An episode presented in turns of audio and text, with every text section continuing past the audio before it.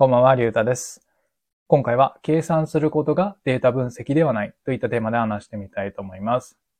まあ会社レベルだと、まあもちろんなんだけど、まあ最近であれば個人レベルでもデータを見る機会っていうのがまあ増えたかなって思うんだよね。そう。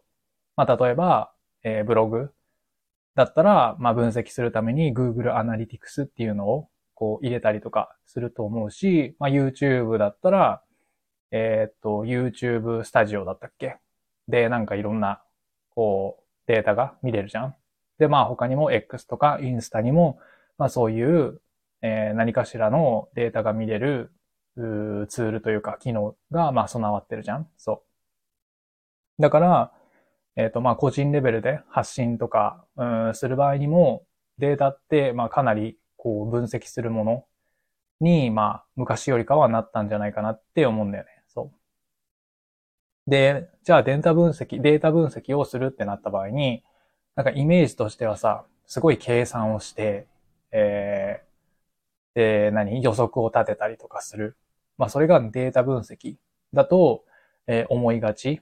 うん、だからまあ例えばなんだろうね、統計学の、えー何？なんちゃらモデルみたいな計算式を使って計算しましたとかさ、えー解析の、うん何？えすごい計算式があって、これを使ったら見事予想通りになりましたみたいなさ、そういうのがなんかデータ分析のイメージとして、まあ少なからずあるじゃんそう。でも、それが実は、うん、データ分析の、なんていうのかな、本質というか、一番大切なものは、そういう計算することじゃないんだよって、えー、こと？うん。まあそういうことが今読んでる本で、えっと、会社を変える分析の力っていうタイトルの本があるんだけど、それに書いてあったんだよね。そう。じゃあそういう計算じゃなくって、えー何がそのデータ分析で最も大切なのかっていうと、それは、えっと、意思決定に使えるかどうか。そう。何かを判断するときに、その判断材料としてしっかりと機能するかどうか。それが、うん、大事っていうふうに書いてあったんだよね。そう。だから、その理系出身者だけじゃなくて、その文系の出身の人でも、何、簡単な、こう、四則演算をするだけでも、それがしっかりと判断材料として、えー機能していれば、それは十分データ分析と言える。だから理系文系関係なく、うん、どんな人にでもデータ分析っていうのはできる。みたいな感じで書いてあったんだよね。そう。じゃあまあ、例えば、まあ YouTube を例に、えー考えてみたいんだけど、そうまあこの本にはその YouTube のことは書いてなかったんだけど、まあ僕なりにその YouTube を例に、まあ、じゃあどういうふうにデータ分析、えーをその判断材料として活かしていくのかっていうのをちょっと考えてみたいんだけど、まあといっても僕 YouTube ちゃんと運営したことはないんだけど、そう。あくまでイメージで話すんだけど、そう。な、じゃあ例えば、まあ YouTube で動画出しましたってなるじゃん。そう。で、まあデータを見て、うーん、まあいろんなこう、なんていうのかな、情報っていうのがあると思うんだけど、そこで、うん、なんだろうね。いきなり計算するんじゃなくて、何か目的を持たないとダメだと思うんだよね。その判断材料として使うわけだから、そのデータ分析っていうのは。そう、それに、えー、じゃあ、どうやってデータを活かしていくかさ、いくかみたいなことを考えなきゃいけない。そう。じゃあ、例えばその公開した動画の、うん、なんだろう、再生数がその目標より届いてなかった。ってなったら、まあおそらくクリック率が悪いんじゃないかな、みたいな予測が。予想っていうか、予測っていうか、そういう想像ができるじゃん。そう。で、まあデータを見て、えー実際にクリック率が低かったな、みたいな。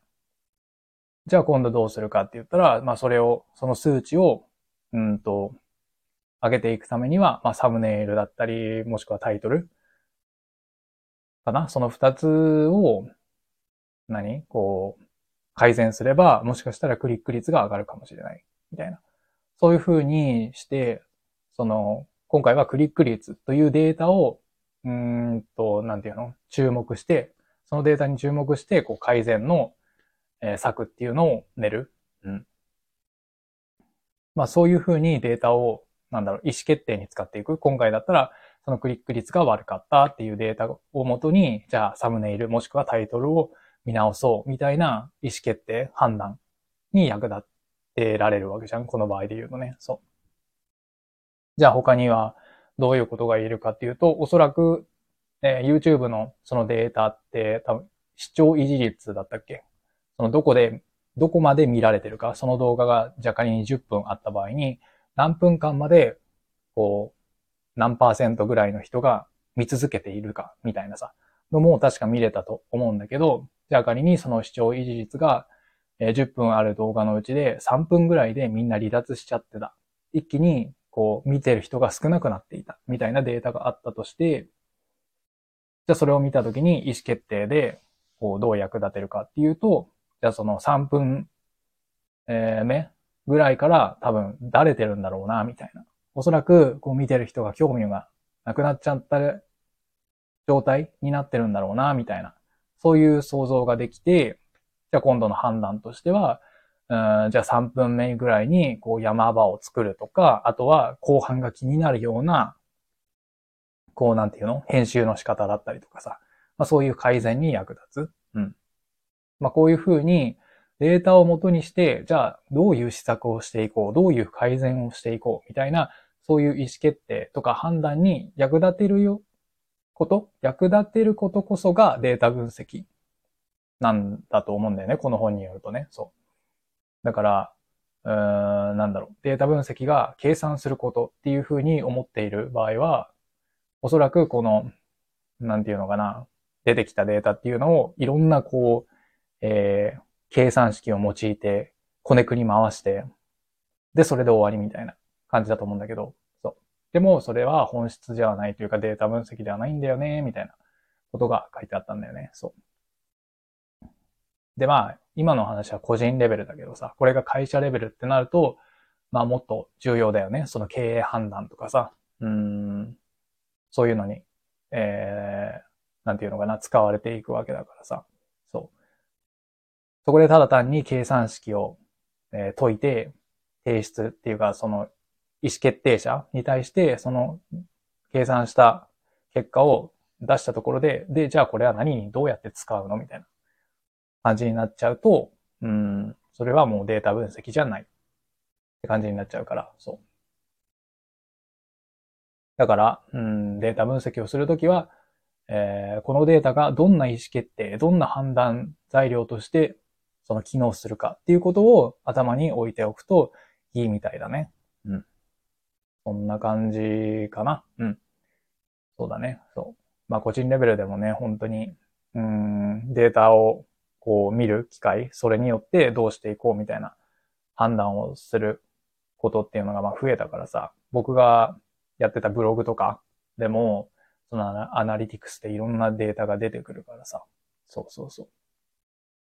だから、じゃあこの今見てるデータを見て、どういう風な改善に役立つかみたいなことをね、しっかり意識して、えー、データと向き合っていけたらいいなって思ったね。そう。そんな感じだね。はい。ということで、最後まで聞いてくれてありがとうございました。じゃあまた。